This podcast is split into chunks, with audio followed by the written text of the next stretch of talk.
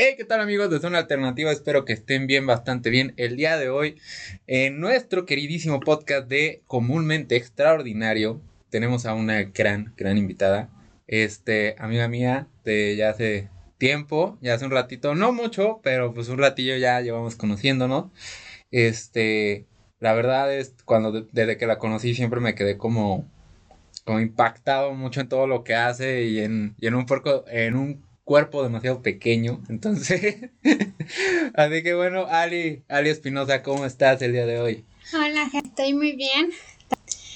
Me, me dio mucho gusto tener una invitación tuya a participar en este podcast. Ahora sí que me sorprendió mucho la invitación, pero de una vez te digo que muchas gracias. No, no, no, no hay de qué. Al contrario, este, aquí en, en este espacio de Comúnmente Extraordinario siempre invitamos a personas que no son como tan conocidas, pero que han hecho como que cosas importantes hasta un cierto punto, porque son cosas que se tienen que dar a conocer, que se tienen que escuchar, porque de verdad hay gente que, wow, me sorprende tanto que no hayan llegado hasta un cierto punto de, de, este, de conocimiento en todo lo que hacen.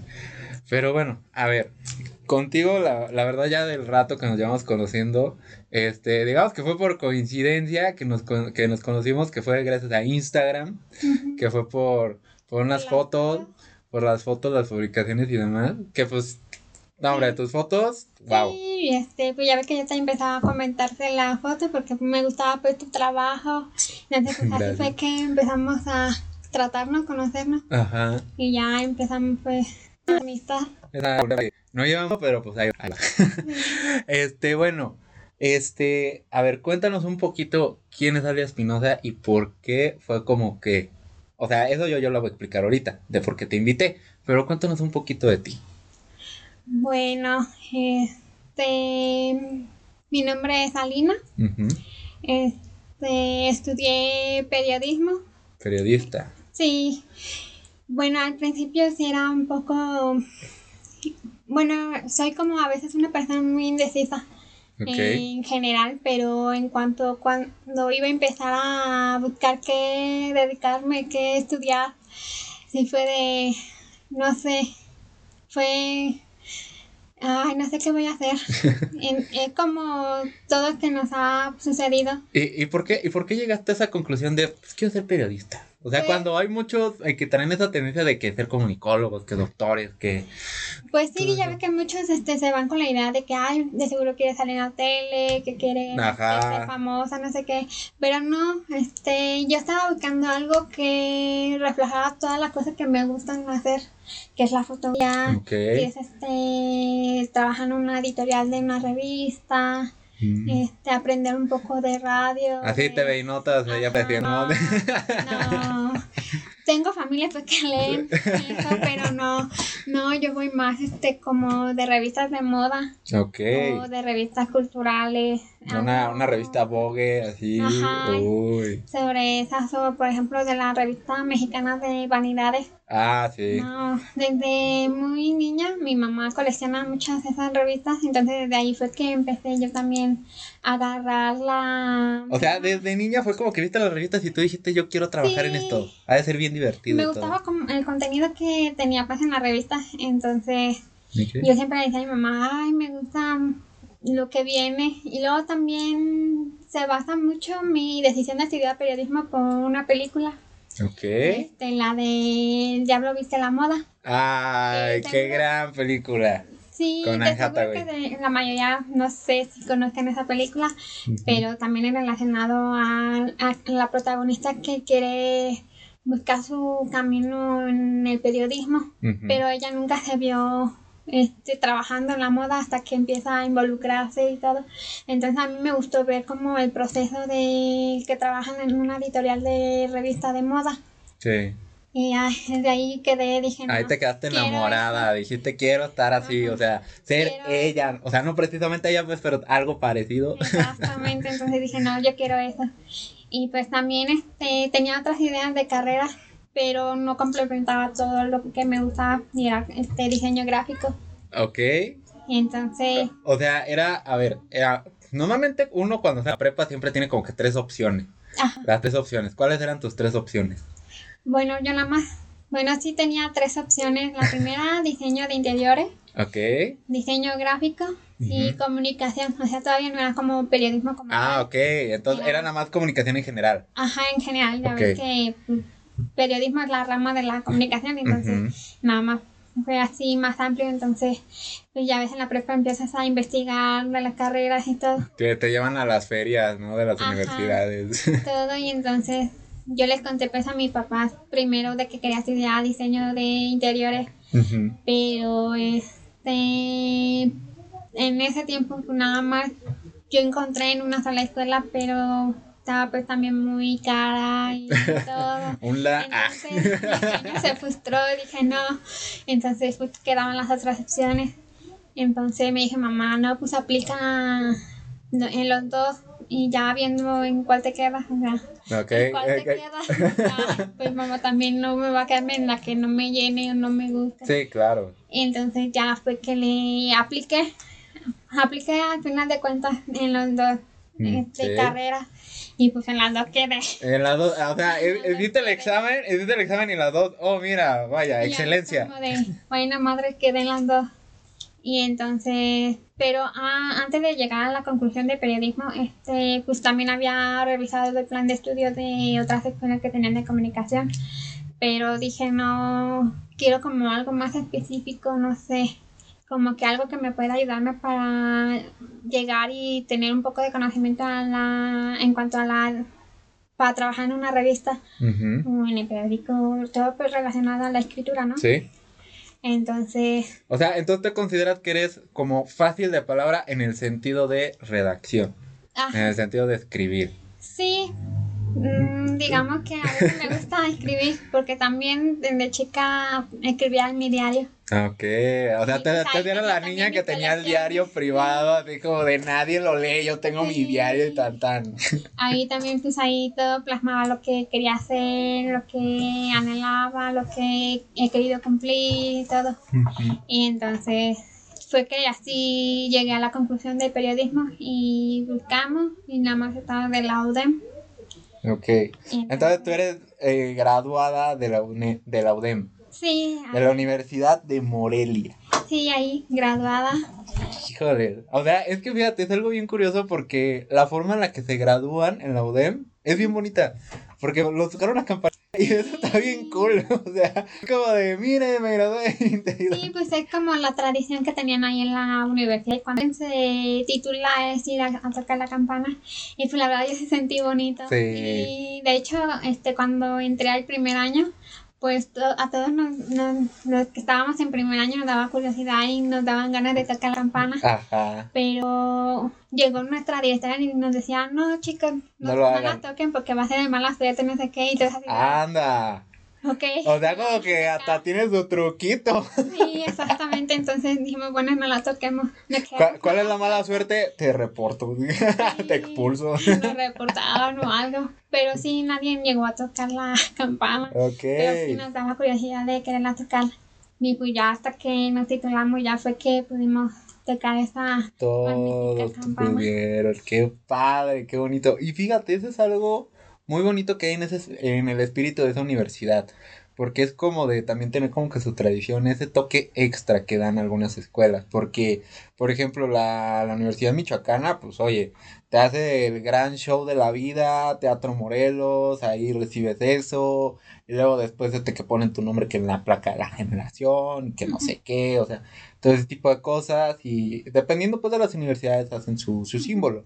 Pero en este caso de ODEM, pues, fíjate, o sea, es algo súper sencillo, pero que te emociona. Es significativo para cada uno, entonces es como tú dices, eh, cada escuela tiene su propia huella para dejar algo significativo a cada estudiante.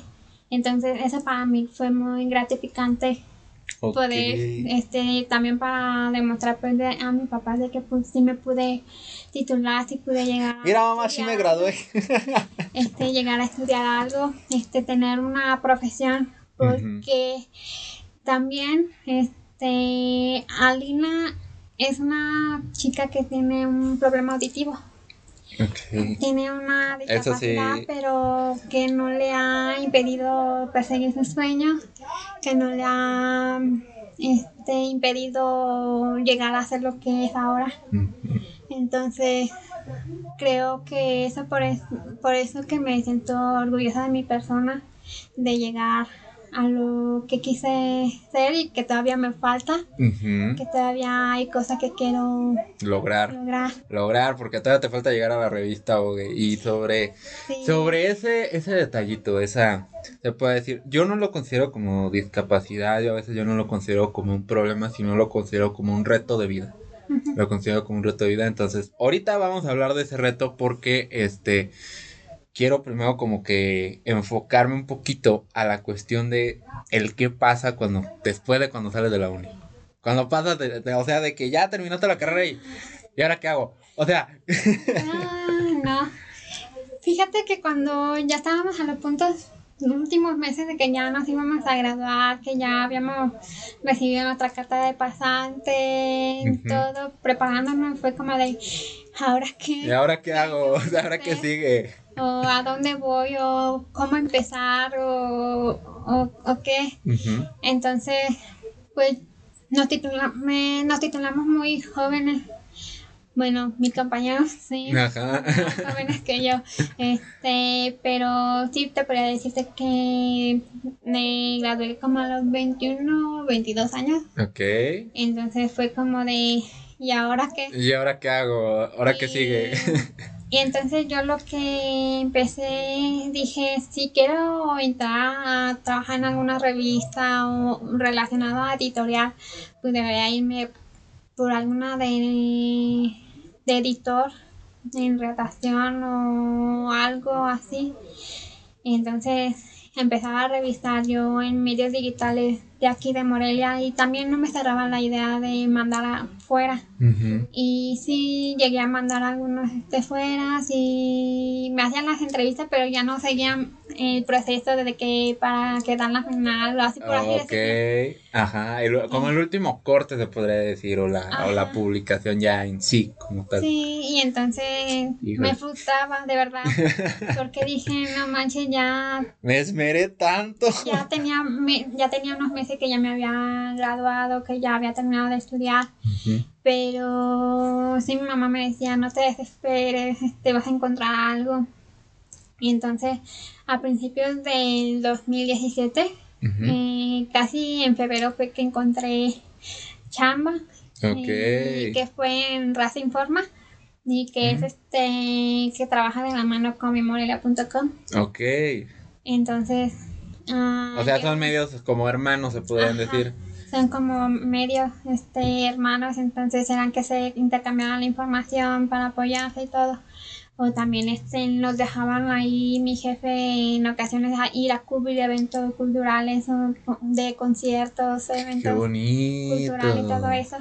Entonces, para hacer, apoyarlos si podía hacer alguna nota o, o así. Ajá. Entonces, desde ese tiempo, desde que me titulé, fue que me llegó esa oportunidad y pues la verdad agradezco muchísimo pues tanto a mi compañera como a, mi jefe de, de mimorelia.com que fue que me dio la oportunidad de trabajar ahí. Sí, porque cuando, cuando yo te conocí ya llevabas un ratillo trabajando ahí en, en Mimorelia. Sí, creo que ya tenía como más de un año, un año y medio. Ajá, ya, ya tenías un ratillo. Y o sea, fue como la cuestión bien curiosa porque cuando tú empiezas a trabajar, bueno, cuando tú estabas en mi Morelia, yo empiezo a trabajar aquí donde ahorita estamos grabando.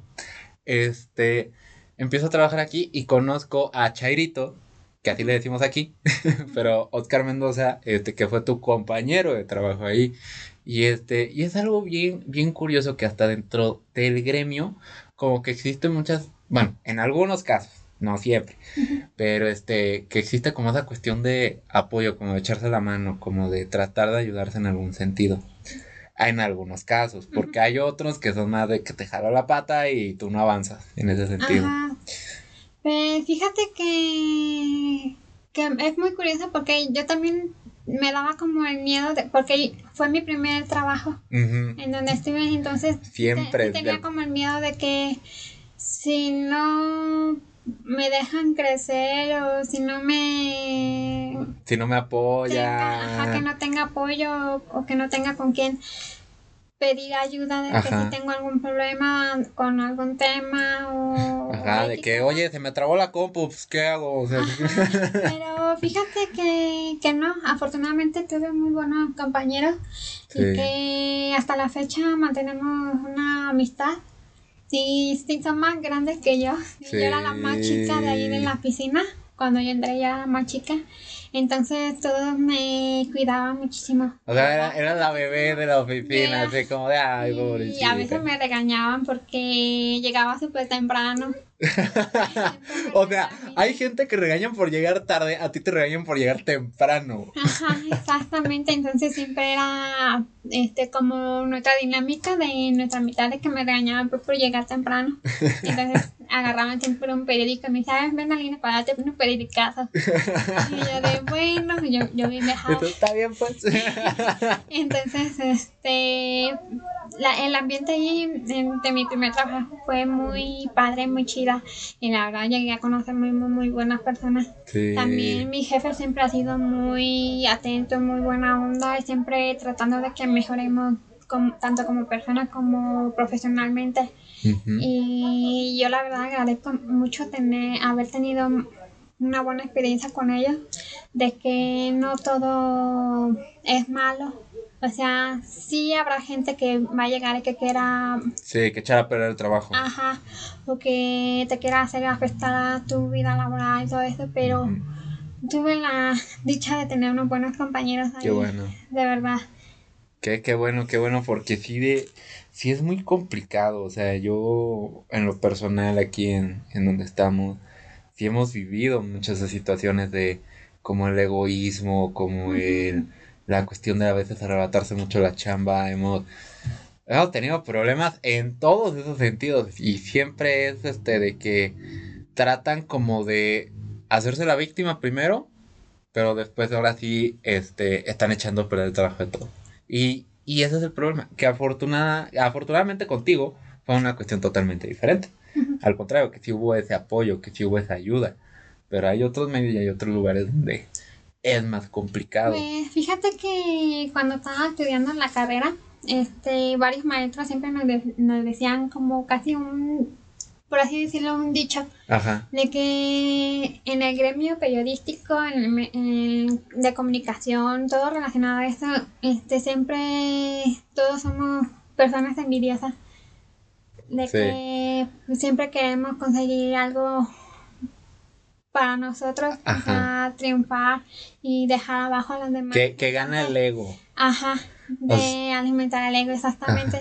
Entonces siempre nos decían de que, o sea, no de que tuviéramos cuidado, pero sí que no nos dejáramos pisotear por la gente, este, de que aunque tengan más poder que tú, porque ibas empezando, o que si tú ya tienes cierto tiempo ya, tampoco no vas a hacer lo mismo entonces, siempre nos decían de que el periodismo es envidioso, que, la comunicación es envidiosa. Entonces, siempre hay que tener mucho cuidado de tener con quién tener la confianza, de con quién puedas confiarle tus fuentes. Sí. Porque ahora sí que tú tienes una fuente y todo eso y te la quiere ganar para una nota. Sí. Y te queda Ajá, o sea, es como de, lo acabo de grabar ahorita, ya lo subieron a su portal y es como de, a ver, carnal, espérate tantito, dame chance, primero lo publico yo y ahora sí después tú. Ajá, exactamente, entonces por eso siempre nos decían mucho algunos maestros que nos daban sus enseñanzas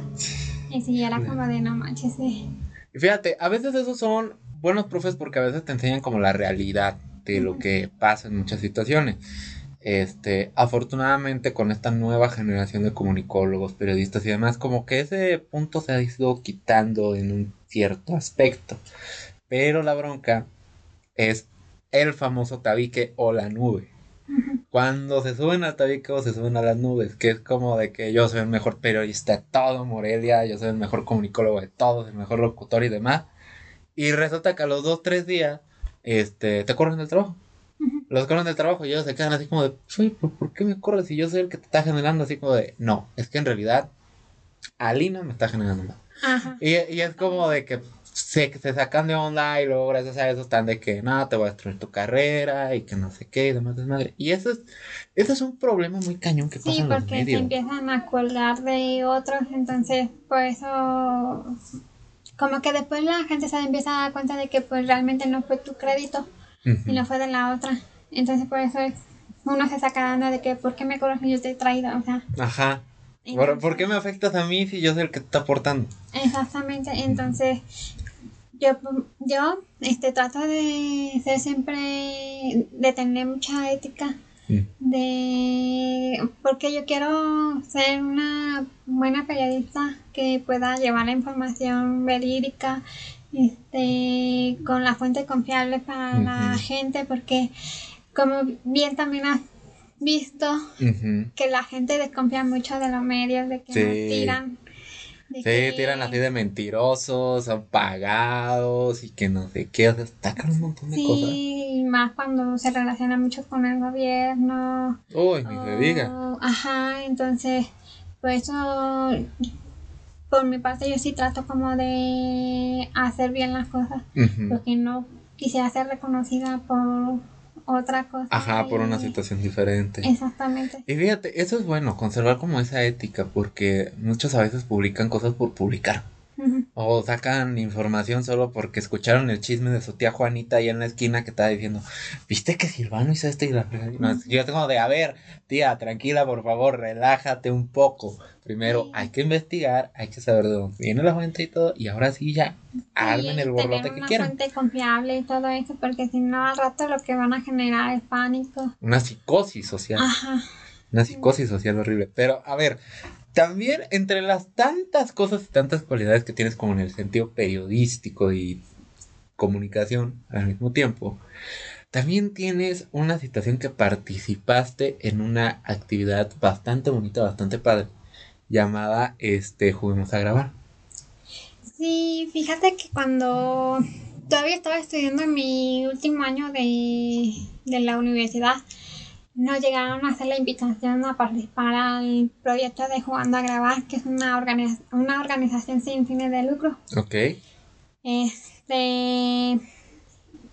mm, ese proyecto este, era para ayudar, bueno, no ayudar, sino. Como este, apoyar. apoyar a niños este, con bajos recursos o a niños de casa hogar Para que tengan la experiencia de ver este, con sus propios ojos cómo es trabajar en producción eh, de cine o de fotografía, Wow. todo relacionado a lo audiovisual. Entonces, eh, esos niños que formaban grupos eran de como de 7, 8 años a 13, 14 años, era la edad. Entonces los, O sea, no eran tan, tan, tan grandes, pero tampoco tan chiquitos. Ajá. O sea, que ya entendieran. ajá, que ya entendían más o menos y también para que pudieran comprender temas actuales. O sea, siempre se elegían varios temas para cada equipo y que tenían que desarrollar un cortometraje de acuerdo al tema que te haya tocado. Ok.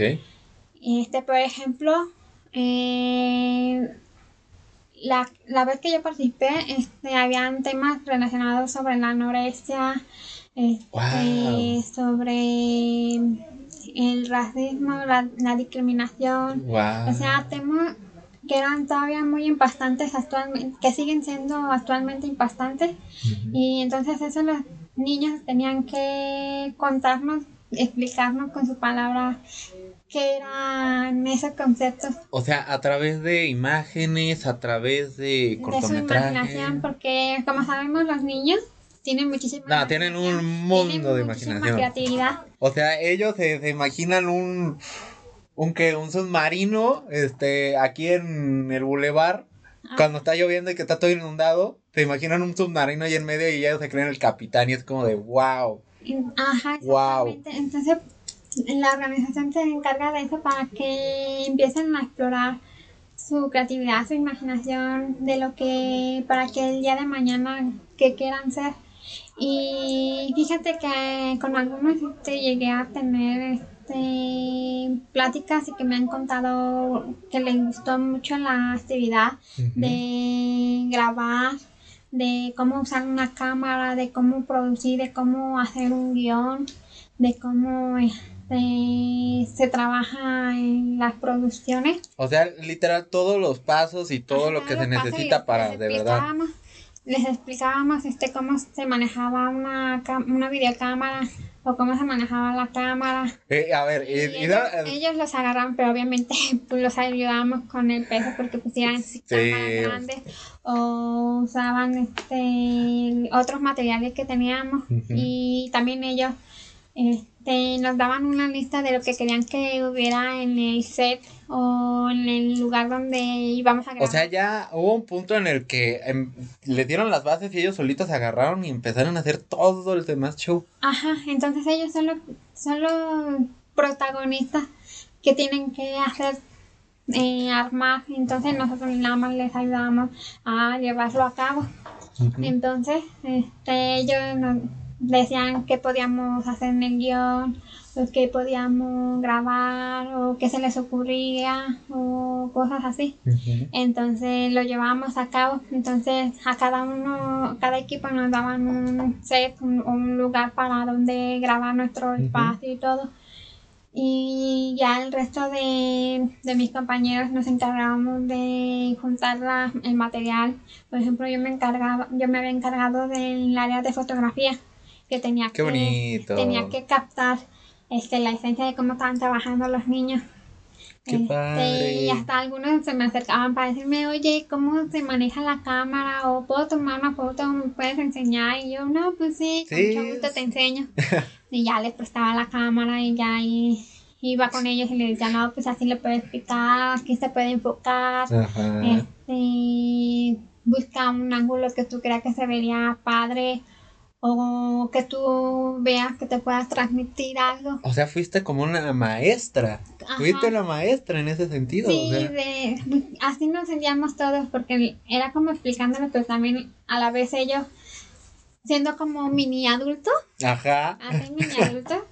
como si ellos hicieran el trabajo nosotros fuéramos sus aprendices. Entonces, ellos se encargaban más en esa parte para, del, del curso y ya nosotros nos encargábamos en el área de edición y todo eso. Y todo eso lo teníamos en un solo día para armarlo. Teníamos, trabajábamos desde la mañana, como a las 7, 8, hasta las 7, 8 de la noche y la teníamos que proyectarlo en ese mismo día.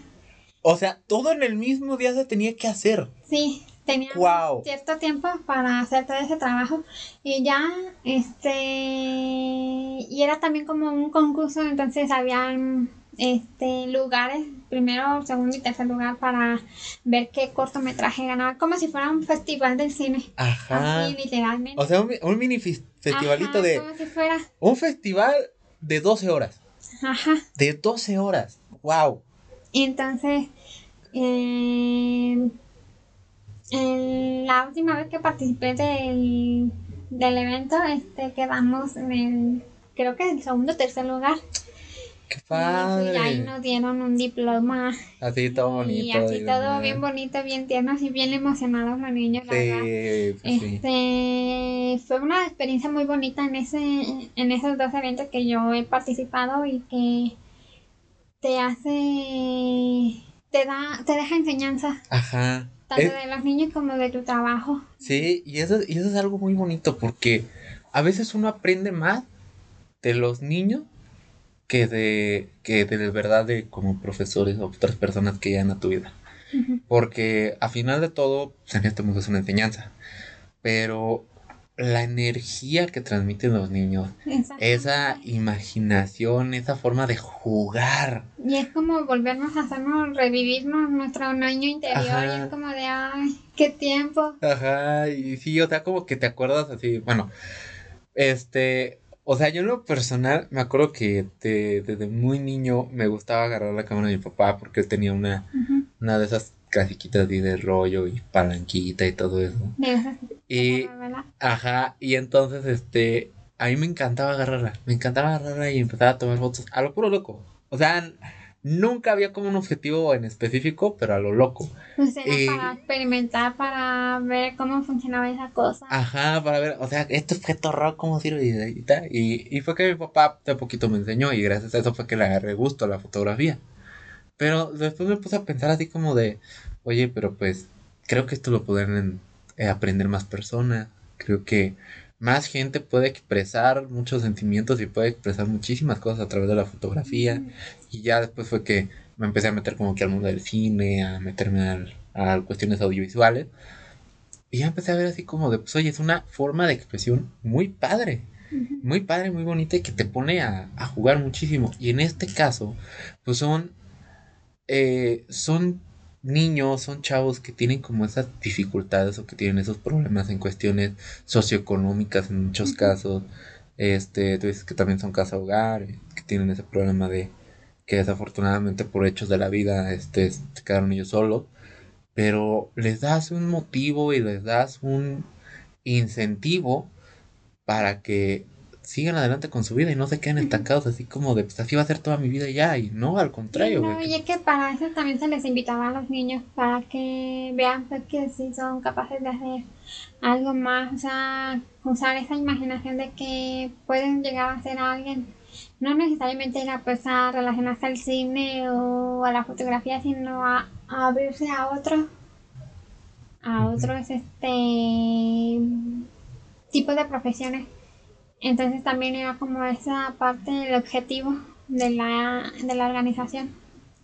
No, pues la neta, qué padre. Qué, padre, la neta, que, te tocó vivir esa experiencia porque acá en el Festival de Cine de Tucuru me tocó vivirla varias veces. Créeme que allá los niños al contrario ya son un dolor de cabeza. O sea, terriblemente. me acuerdo que llevamos un Xbox para que pudieran jugar los niños y todo y creo que fue una experiencia muy traumática en algunos sentidos porque digamos que había un niño que, bueno, se va, eh, simplemente así de sencillo se bajó los pantalones enfrente de todos y entonces fue como de... Wow, este, ¿cómo controlo esto? entonces, también es como aprendí a tener la paciencia, porque sí, sí pues, eran niños de 7 a 8 años a 12, 13 años más o menos. O sea, los, los de 8 son como más, son como más locos, que más corren y están nerviosos. los más chicos. Y el otro pues, es más rebelde. Es más rebelde así como, tú no me dices qué hacer. Ajá, sí, nos ha llegado con algunos niños o, hemos escuchado de mis compañeros de otros equipos de que a veces se les dificultaba. Porque pues, sí. como tú dices, están en la etapa de la adolescencia y pues sí se vuelven rebeldes o, o todo lo contrario también hay de que son muy tímidos. y, fíjate, llegamos a ese punto en el que decimos, ay, adolescentes. Ya, no lleva mucho tiempo que pasamos por eso. Pero, a ver, a, ver, eso sí vamos a dejarlo muy en claro. Presumimos mucho de fotografía y demás. ¿Por qué? Porque ustedes amigos ya lo saben acá de zona que yo he participado en dos secciones de fotografía, este, afortunadamente. Y aquí Ali también ha participado en una exposición fotográfica y sobre todo representando a su queridísima ciudad de Morelia. Ay, pues fíjate que fue una sorpresa o sea, fue algo inesperado tener mi primera exposición fotográfica. De hecho, fue algo que no me lo esperaba. O sea, a ver, ¿cómo, estuvo? O sea, tú estabas así sentada en tu casa ahí, nada más tranquila y todo, y de buenas a primeras. No, viendo la vida pasar. la viendo la vida pasar por la ventana. no, pues. Como sabes, pues las redes sociales ahora actualmente es lo que más. Este, es un power. Ajá. Es que es el poder que, que tienen en todas entonces, pues Instagram, este, pues es una red social muy activa, muy... Es una plataforma perfecta para los amantes de la fotografía. para los consumidores y todo eso. Entonces, eh, yo en mi Instagram este, pues subía fotografías de todo lo que tomaba, de a veces cuando salía de viaje, o de, de, la escuela que también salíamos a veces, este, o que salía a tomar fotos aquí de mi ciudad, cuando hacían eventos y que ah, se ponían padres. Entonces, una empresa de fotografía y de impresiones este, me contactaron en Instagram y me habían dicho que les había gustado mucho mi fotografía, que vieron en mi perfil que que si estaba interesada en tener una, montar una exposición en su estudio. Y fue como de, Ah, cañón. Ah, caray. Ah, ah, ah, ¿Y yo por qué? sí, y la verdad sentí bonito. Ajá. La verdad sentí realmente bonito, pues de que me, que le gustara mi trabajo, de saber de que muchas personas llegan a ver este mi trabajo, que, que les atrae, que conocen un poco más de su ciudad, porque hay ciertos rincones de nuestra ciudad que muchos desconocen, porque me han llegado a preguntar que de dónde tal lugar de tu foto. O sea, que te preguntan así como de, oye, ¿y este dónde es? O sea, se ve que sí es cerca de catedral, pero cerca de dónde. Este, por ejemplo, el Callejón del Romance, que mucha gente a veces no ubica dónde queda. De hecho, actualmente todavía me preguntan dónde es. Y yo, el Callejón del Romance, y me dijo, es que no lo ubico. Es que no lo veo. Y yo, ¿cómo? ¿Cómo? Pues me lastimas. Te llevo ahorita mismo. Exactamente. Y entonces, fue así que se dio la oportunidad de montar una exposición y pues yo bien emocionada y pues le dije, oye mamá, este, pues me acaban de contestar que quieren este, montar una exposición de mis fotos y me dijo, no, ¿cómo crees? Le digo, sí. Y pues mi papá se emocionaba mucho también mi hermano.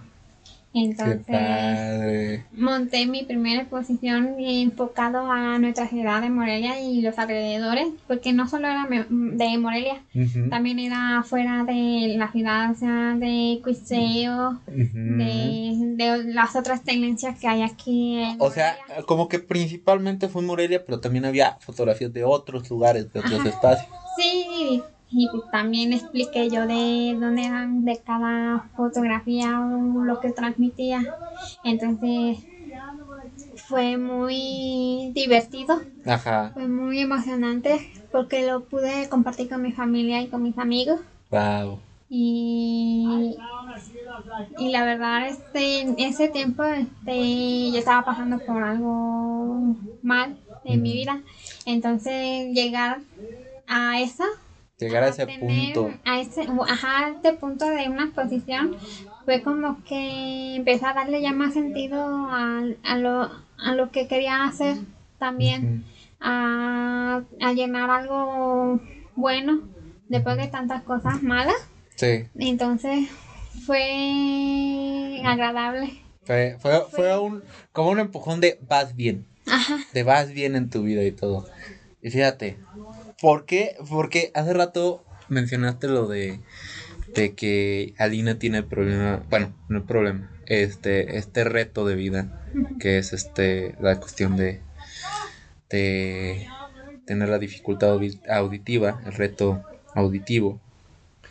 ¿Por qué lo quería dejar hasta este punto? Porque quería que primero contaras todo lo que has hecho, todo lo que has vivido, todo lo que has pasado, todo en aquello que, que tú que todos dicen, wow, o sea, ha estado en una exposición, ha trabajado en medios de comunicación y ha ido súper bien. Ha apoyado a tantos niños y a tantas juventudes que, quién sabe ahora qué estén haciendo, a lo mejor este, uno de ellos está en caminos a hacer el próximo Cuarón, quién sabe. Pero, ¿cómo ha sido para ti en cuestión laboral y en cuestión de compañero trabajar con esto? Porque me imagino que a veces es como de que muchos se sacan de onda así de, wow. Ok, eh, y, y, el problema es que a veces la gente, como que gracias a eso es como que dicen, trátala con pincitas, trátala con cuidado. Mm, fíjate que sí me pasó desde mi primer trabajo con mis compañeros y de hecho me lo dije, me contaban cuando me conocieron, este, supieron que tenía yo este, un problema auditivo porque les había contado un poco sobre mí en mi carta que les había mandado para este, una posibilidad de alguna vacante. Entonces, una de ellas este, me dijo, Ali, este, yo no sabía cómo tratarte o sea, no sabía cómo te tenía que hablar o si te tenía que hablar quedito, o sea, o despacio, o abrir mucho la boca, o no sé, no sabía cómo acercarme.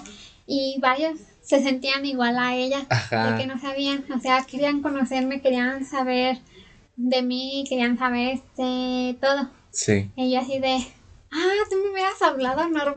o sea, no, tú háblame normal. obviamente sí ocupo pues que no hables muy rápido. Sí. Pero sí, o sea, tú háblame normal como una persona normal. Normal. Ajá. O sea, mi audición nunca ha sido un impedimento a nada. Entonces yo le dije a ellos, no, háblenme como ustedes platican, como hablan, o sea. Sí. Eh, eh, es que fíjate, y, bueno, aquí es otro punto que te dice de trabajo. ¿Sufriste de discriminación? Porque, o sea, e, ese es un problema que pasa muy seguido, que es, que es este, bueno, aquí personalmente tuvimos la experiencia con, un chico que tenía un cierto problema como para hilar palabras y todo. No era como un síndrome de Down, no era como un este retraso o dificultad mental, sino al contrario, sino que él tenía un problema en para comunicar, para como para hablar. No como yo que hablo, que hablo como silvestre, eso ya lo sé, pero este, sino que él sí se le complicaba un poquito más. Entonces, como que cuando llegó él, pues era de que lo trataban todos con pincitas y demás y todo. Y veían que yo llegaba y lo trataba como si nada, o sea, como si fuera otra persona normal. Y todos me decían, no, es que no le hables así, es que no sé qué, que la frase así como de, a ver, él entiende, él escucha, él es capaz de hacer las cosas. No por eso lo vas a tratar de una forma diferente. Al contrario, esa es una forma de discriminar. Y entonces, por eso es de que digo, porque aquí, aquí en lo personal me tocó verlo. Pero contigo, ¿cómo estuvo eso? Pues fíjate que no, no sufrí como tanta discriminación, o sea, sí la he vivido, pero no tan feo como alguna persona que, que he visto que, que como lo han discriminado. Sí. Pues, pues yo de pequeña, este, yo no sabía que tenía como tal un problema, entonces si algunos me trataban muy diferente o incluso algunos maestros me decían, ¿qué haces aquí? O sea, algunos maestros este pensaban como que yo tenía también un problema de caso, no sé. Ajá, o sea, es que es un problemón eso. Sí, a mi papá les molestó mucho eso. Entonces le dijo que no, que ella ya estaba preparada para entrar a una escuela normoyente, que así se le dice cuando es para entrar en una escuela normal. Ok. Entonces, este, que ya tenía la capacidad pues, de hablar, de poderme comunicarme con otras personas. O sea, entonces tú comenzaste como en una escuela especial, se podría decir, como de señas y todo eso. Eh, sí, era una escuela este mm, especial por, así decirlo. Ajá, por así decirlo. Eh, y habían tantos niños que no, o sea, que no escuchaban, pero que tampoco hablaban. O había ah. niños que sí escuchaban, pero no hablaban y usaban el lenguaje de señas había de diferentes tipos de ajá de de, de, retos de retos y entonces este en esa escuela pues a mí es que al principio mi papá nunca se había dado cuenta que yo no podía escuchar Muchos pensaban que era porque estaba muy chiqueada, que... Ajá, como de que, ay, no te va a hacer caso, está chiqueada. Ajá, y entonces me hicieron pues varios estudios y ya fue que le confirmaron, ah, pues, pues no, no, está chiqueada. No, no, pues no, no, si tiene algo. Tienen problema auditivo, entonces fue que a mi papá les cayó, dijo, no, y entonces empezaron a, a ir a hospitales con médicos para hacer, saber qué ponían a hacer. En sí, ¿cuál es el problema que tienes de auditivo? ¿Cómo este, Ay, a veces se me olvida el término, pero este, yo tengo problema auditivo de mm, audición O sea, bueno, comúnmente, ¿cómo se le conoce? Es un término médico que dicen que es bilateral profunda, que es como, no tanto la pérdida, pero que escucha muy, muy, bajo. Muy bajo. Entonces ya es como a un nivel más profundo de que literalmente no escuchas nada. Entonces ahí sí necesitas aparatos para poder escuchar. Entonces de verdad, a veces, o sea, yo que tengo y no me sé bien el término. No, pero, eh, pero esto, es, esto es algo, fíjate, esto es algo importante, porque tú no, tú no lo, no lo tienes tan cañón en la mente, no lo tienes tan metido en la mente como para siempre estar diciendo esa palabra. Y sí, o sea, yo la verdad, yo trato de no verlo como un problema. Ajá. O sea, yo trato de vivir mi vida normal, o sea, como cualquiera, porque al final de cuentas pues logré lo que he logrado hasta ahorita. Has logrado muchas más cosas que personas que de verdad tienen todo bien, que están en todos los sentidos bien, que no tienen ningún problema y están simplemente sentados en su casa escuchando este podcast. sí, Pues sí, sí. Entonces te digo, este, pues yo no me, de, me queda, o sea, tengo 26 años y no, o sea, no se me queda en la cabeza el, término médico que me dieron que de mi audición. O sea, es algo que a mí Ajá, que no, no te afecta. No, te afecta, ni te complica, ni te detiene. Ajá, exactamente. Entonces es como de, ajá, yo nomás digo, no, nada más tengo un problema auditivo y ya, o sea, no le digo qué término porque tampoco no van a saber. Ah. Así como de, ah, no, sí, es algo grave, o sea, no. Entonces. Al contrario, es solo como saber. Yo más o menos te digo que es como bilateral, profunda, pues que a ti me habían dicho más o menos, pero si escuchas a mi mamá me va a regañar por no saber bien. No. Pero. Eh, no es cierto, doña. Esté tranquila, no pasa nada. Entonces, desde los tres años fue que me. que descubrieron que tenía la pérdida auditiva. Y fue que empecé a. que me metieron. le dijeron de una escuela. Este. que me. donde me enseñaban a escuchar, a hablar, a aprender a escuchar además porque sí era era complicado. Más complicado porque este, es como prácticamente educar a tus oídos para no estar apoyándote también tanto con el lenguaje de señas como el lenguaje este verbal. Sí. Porque al principio sí yo hablaba un poco de con lengua, lenguaje de señas, pero me regañaba mucho, sobre todo mi queridísima maestra Patti, que era la que me apoyó y que me ha llevado por ese camino y que me ha... Que, que de verdad te ayudó. Sí, fue la persona que ayudó muchísimo a mi familia y que mi papá todos los días, todos los días le agradecen muchísimo.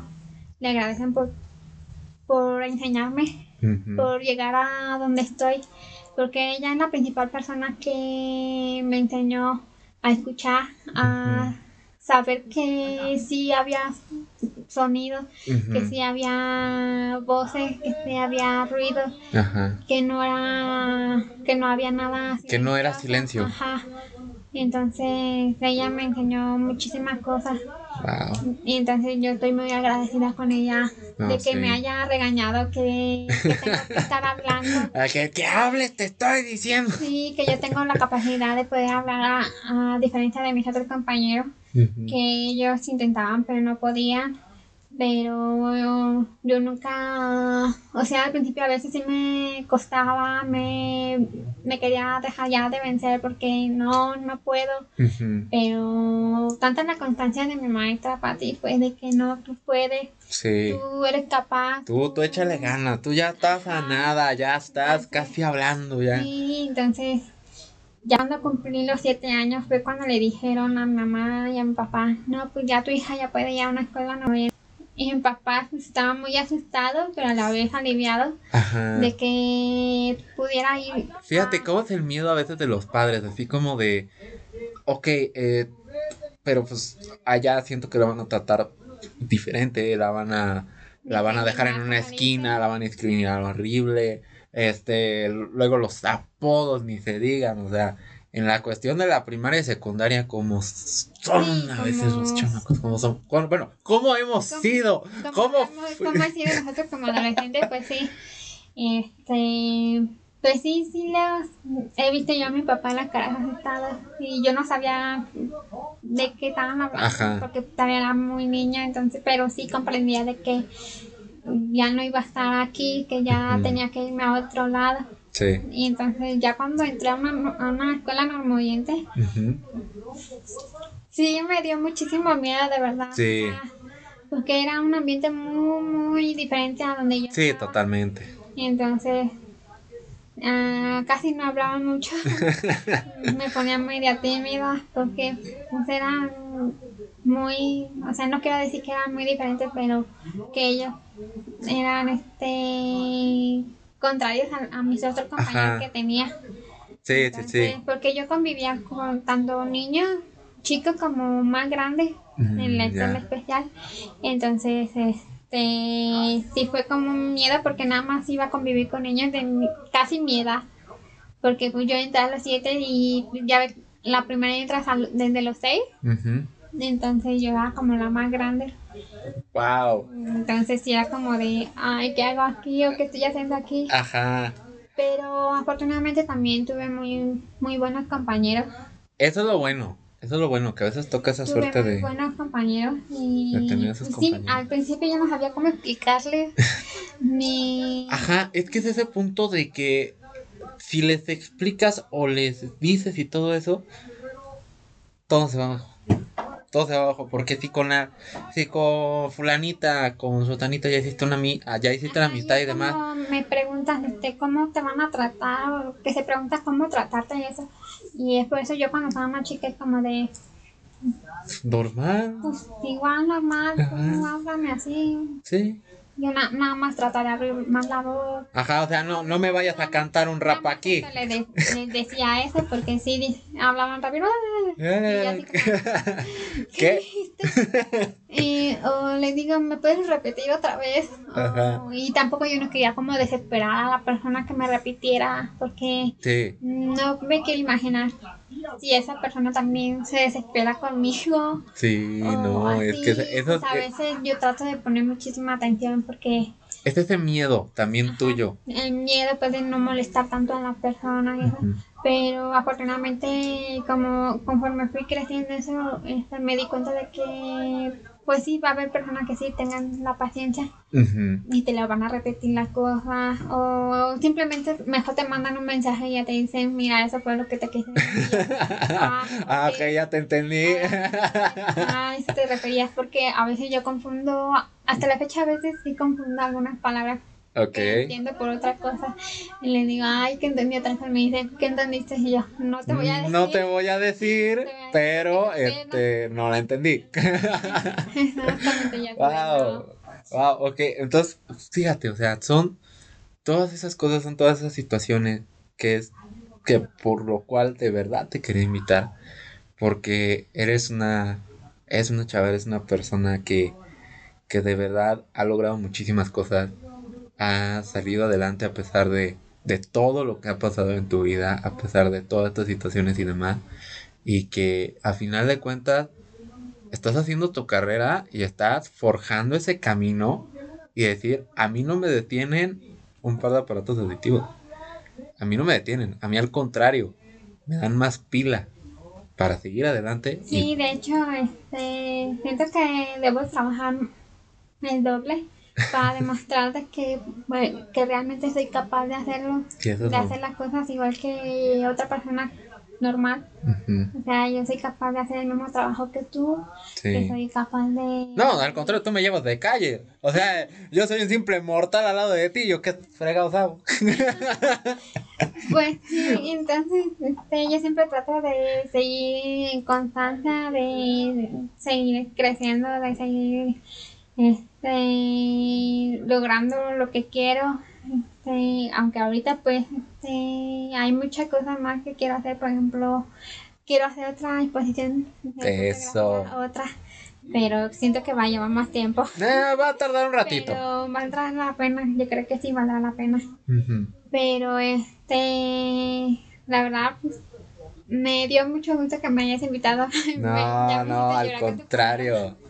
Pero este, la verdad agradezco mucho que me hayas invitado porque también creo que me da la oportunidad de poder decirles a las personas que escuchen ese podcast que teniendo una discapacidad son capaces de hacer cualquier cosa. Sí. Cualquier cosa, o sea...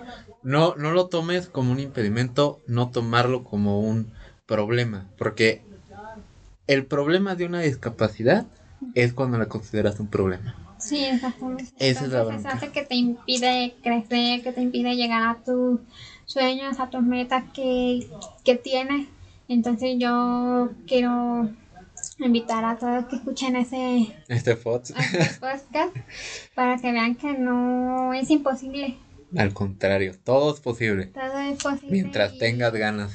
Ajá, exactamente. No, pues, Ali, Ali, de verdad, muchísimas gracias por haber estado con nosotros, por haber estado aquí conmigo platicando, cotorreando un rato, porque te digo, de verdad, eh, desde hace mucho, mucho te quería invitar a, a un podcast. Desafortunadamente por tiempos acá no se podía, este, y además por cómo estaban todas las situaciones igual, este, de preapocalípticas, que se iba a acabar el mundo según, pero este, afortunadamente no se acabó, afortunadamente sí se pudo llevar a cabo el seguimos podcast. vivos. Seguimos aquí. Entonces, este, esperemos que de verdad dentro de poco haya esa segunda exposición. Que se vengan más cosas para ti que eh, en cuestión de, de chamba. Ahorita tienes ahí que dos que tres broncas. Por, Sí, por unas personas que no queremos mencionar. Pero este, esperemos que se resuelva eso. Igual si están interesados, personas que nos están escuchando ahorita en contratarla, órale, sin problema.